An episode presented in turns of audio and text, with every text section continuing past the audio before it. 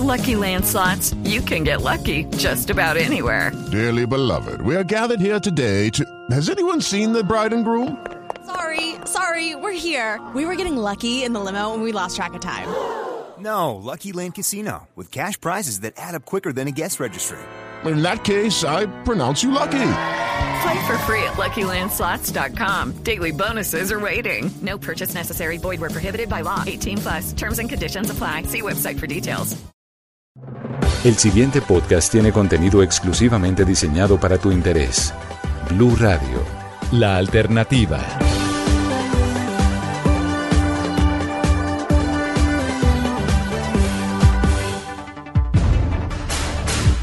Hola, soy Joana Galvis, editora internacional del Servicio Informativo de Blue Radio y vamos a hacer un recorrido por lo que está pasando alrededor del mundo este lunes 7 de marzo de 2022. Se completan 12 días desde que comenzó la invasión de Rusia a Ucrania. Hoy hubo una tercera ronda de negociaciones que busca poner fin a las hostilidades, pero no tuvo grandes avances. Sin embargo, las dos delegaciones dejan aún abierta la ventana para seguir hablando.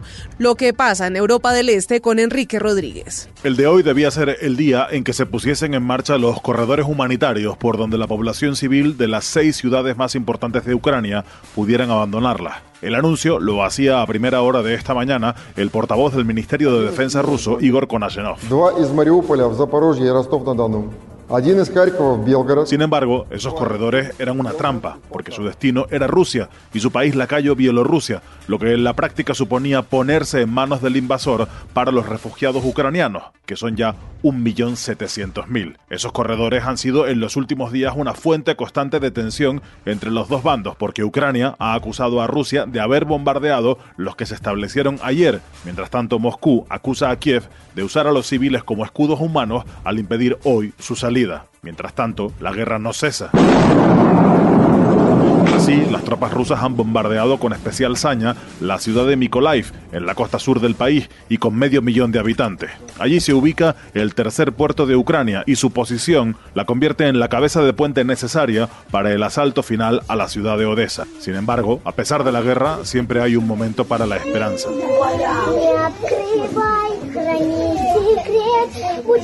Y el de hoy lo protagoniza una niña que canta en un refugio antibombardeo en Ucrania. Su voz sirve para confirmar que la búsqueda de la belleza es la única protesta que queda a quienes lo han perdido todo.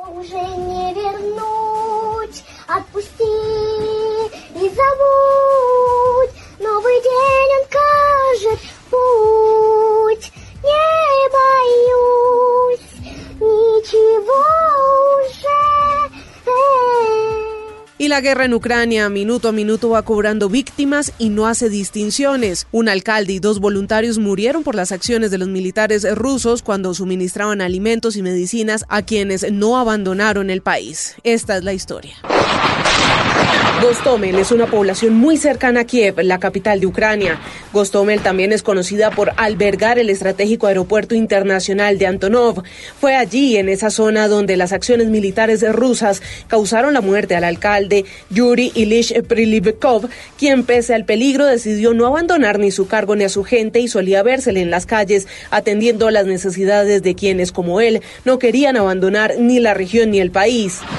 A través de Facebook, la municipalidad informó que el alcalde y los dos voluntarios Ruslan Karperkon e Iván Sorilla recibieron varios disparos cuando repartían alimentos y medicamentos. Nadie lo obligó a hacer frente a las balas enemigas. Habría podido, como cientos de otras, esconderse en un sótano, pero había tomado su decisión. Murió por su comunidad, por Gostomel, murió como un héroe. Gostomel es una de las poblaciones más afectadas por el ingreso militar ruso a Ucrania desde los primeros días de la invasión. El aeropuerto ha sido uno de los principales blancos. Allí estaba también la aeronave más grande y pesada del mundo desarrollada a finales de la década de los 80. Fue destruida. Y la Casa Blanca confirmó el viaje de una delegación estadounidense de alto nivel a Caracas este fin de semana para sostener encuentros con el gobierno del presidente Nicolás Maduro. La portavoz de la Casa Blanca, Jem Psaki, dijo que el propósito del viaje a Venezuela era discutir diferentes temas, entre ellos, desde luego, la seguridad energética, pero no entregó más detalles. Adicional, dijo que discutieron sobre el bienestar de los ciudadanos estadounidenses detenidos en esa nación suramericana. Igualmente, la funcionaria aclaró que aún no se trabajan relajaciones de medidas contra el régimen de Nicolás Maduro fuertemente sancionado en años pasados. As it relates to Venezuela, uh, the purpose of the trip that was taken by uh, administration officials was to discuss a range of issues, including certainly energy, energy security, uh, but also uh, to discuss the health and welfare of detained U.S. citizens. We're never going to miss an opportunity to do exactly that. Uh, and I will just note in this scenario that they are separate. They are separate uh, paths and conversations, just as they are in the Iran negotiations. Santiago Martínez en Caracas, ¿qué otros detalles se conocen de este encuentro entre Estados Unidos y el régimen de Nicolás Maduro? Mucho hermetismo aún, pero poco a poco se conocen al menos los protagonistas de estas reuniones. De parte de Estados Unidos, el colombiano Juan González, asesor directo de Joe Biden, y James Story, el embajador. Mientras que en Venezuela no solo fue con Nicolás Maduro y la vicepresidenta Delcy Rodríguez, sino también con Juan Guaidó y su equipo. Los temas serían similares,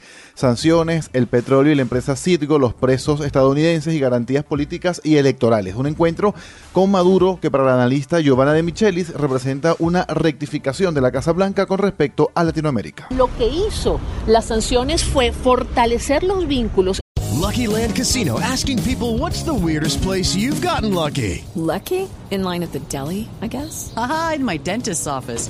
More than once, actually. Do I have to say? Yes, you do. In the car before my kids' PTA meeting. Really? Yes. Excuse me, what's the weirdest place you've gotten lucky? I never win and tell. Well, there you have it. You can get lucky anywhere playing at LuckyLandSlots.com. Play for free right now. Are you feeling lucky? No purchase necessary. Void where prohibited by law. 18 plus. Terms and conditions apply. See website for details. Entre la administración de Nicolás Maduro y otros gobiernos foráneos. Traer la fuerza, la representación de gobiernos como el de China, el de Irán, el de Turquía, el mismo gobierno de Rusia a la región, cosa que no existía antes de las sanciones. Y es que para Giovanna de Michelis, Nicolás Maduro se podría beneficiar mucho de esta primera reunión con la administración de Joe Biden. Rusia nunca tuvo una situación económica bollante y ahora menos. Rusia está en una situación muy, muy, muy incómoda y de mucha fragilidad a nivel internacional.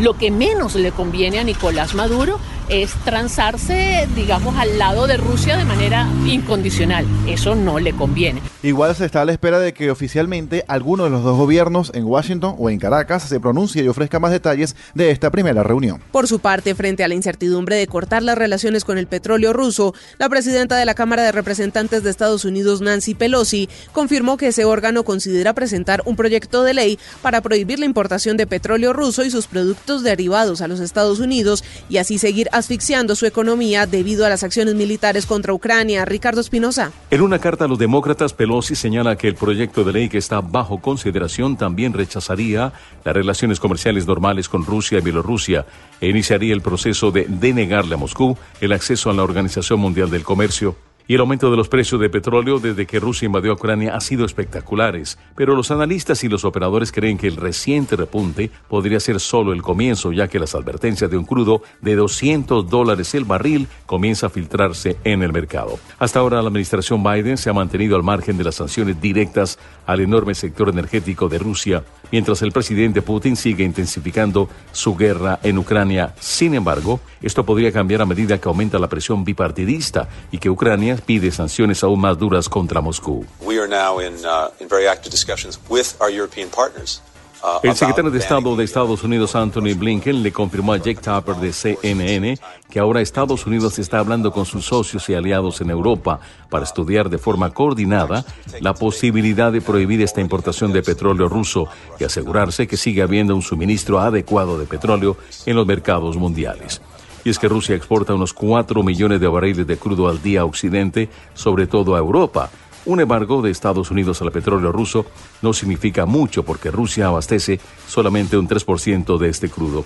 Pero el canciller alemán Olaf Scholz dijo esta mañana que Alemania no puede romper de la noche a la mañana los vínculos con Rusia en materia de energía, pese a que se está trabajando incansablemente para lograr alternativas. Cambiamos de tema. Otra de las noticias que ocupó la agenda noticiosa está en México. Allí el presidente Andrés Manuel López Obrador dijo estar sorprendido con la información que se ha difundido en redes sobre los actos de violencia en el estadio Corregidora de Querétaro, donde resultaron heridas 26 personas.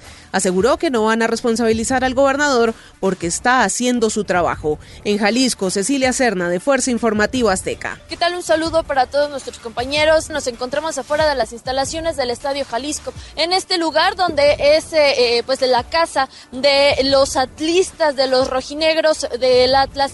Durante el fin de semana, en este lugar, los eh, fieles a este equipo tapatío se dieron cita en este sitio para orar, unirse en una misma voluntad para pedir por la salud de todas las personas que resultaron pues eh, lesionadas que se encuentran hospitalizados todavía en el estado de Querétaro luego de esta pelea campal que se suscitó en el estado de Corregidora, acá en el estado de Querétaro precisamente. Aquí en este lugar se ven eh, playeras, se ven veladoras e incluso imágenes religiosas precisamente que están eh, buscando las personas que vienen y las colocan aquí, pues que se llegue a una salud rápida por parte de quienes todavía se encuentran hospitalizados. Hay que señalar que de parte de las autoridades, eh, de manera oficial, se habla de 26 personas que se estaban eh, ya tratando médicamente en hospitales, de los cuales 16 eh, se encuentran o son precisamente de aquí del estado de Jalisco, de las cuales también se señala que hay alrededor de tres personas en estado de gravedad. Continuaremos informando respecto a lo que sucede en el estado de salud de todas estas personas que lamentablemente resultaron lesionadas por este enfrentamiento entre la barra de los Gallos Blancos del Querétaro y la barra del Atlas. Este reporte y un saludo para todos. Gracias Cecilia y aunque este recorrido por el mundo se detiene por el momento, lo invito a seguir conectado con blurradio.com slash podcast para que esté bien acompañado y bien informado. Nos escuchamos luego. Escucha este y todos los programas de Blue Radio cuando quieras y sin interrupción en los podcasts de www.bluradio.com. Blue Radio, la alternativa. Step into the world of power, loyalty, and luck. I'm gonna make him an offer he can't refuse. With family, cannolis, and spins mean everything. Now, you wanna get mixed up in the family business. Introducing The Godfather at ChumbaCasino.com. Test your luck in the shadowy world of The Godfather slot. Someday, I will call upon you to do a service for me. Play The Godfather now at ChumbaCasino.com. Welcome to the family. No purchase necessary. VGW Group. Void where prohibited by law. 18 plus. Terms and conditions apply.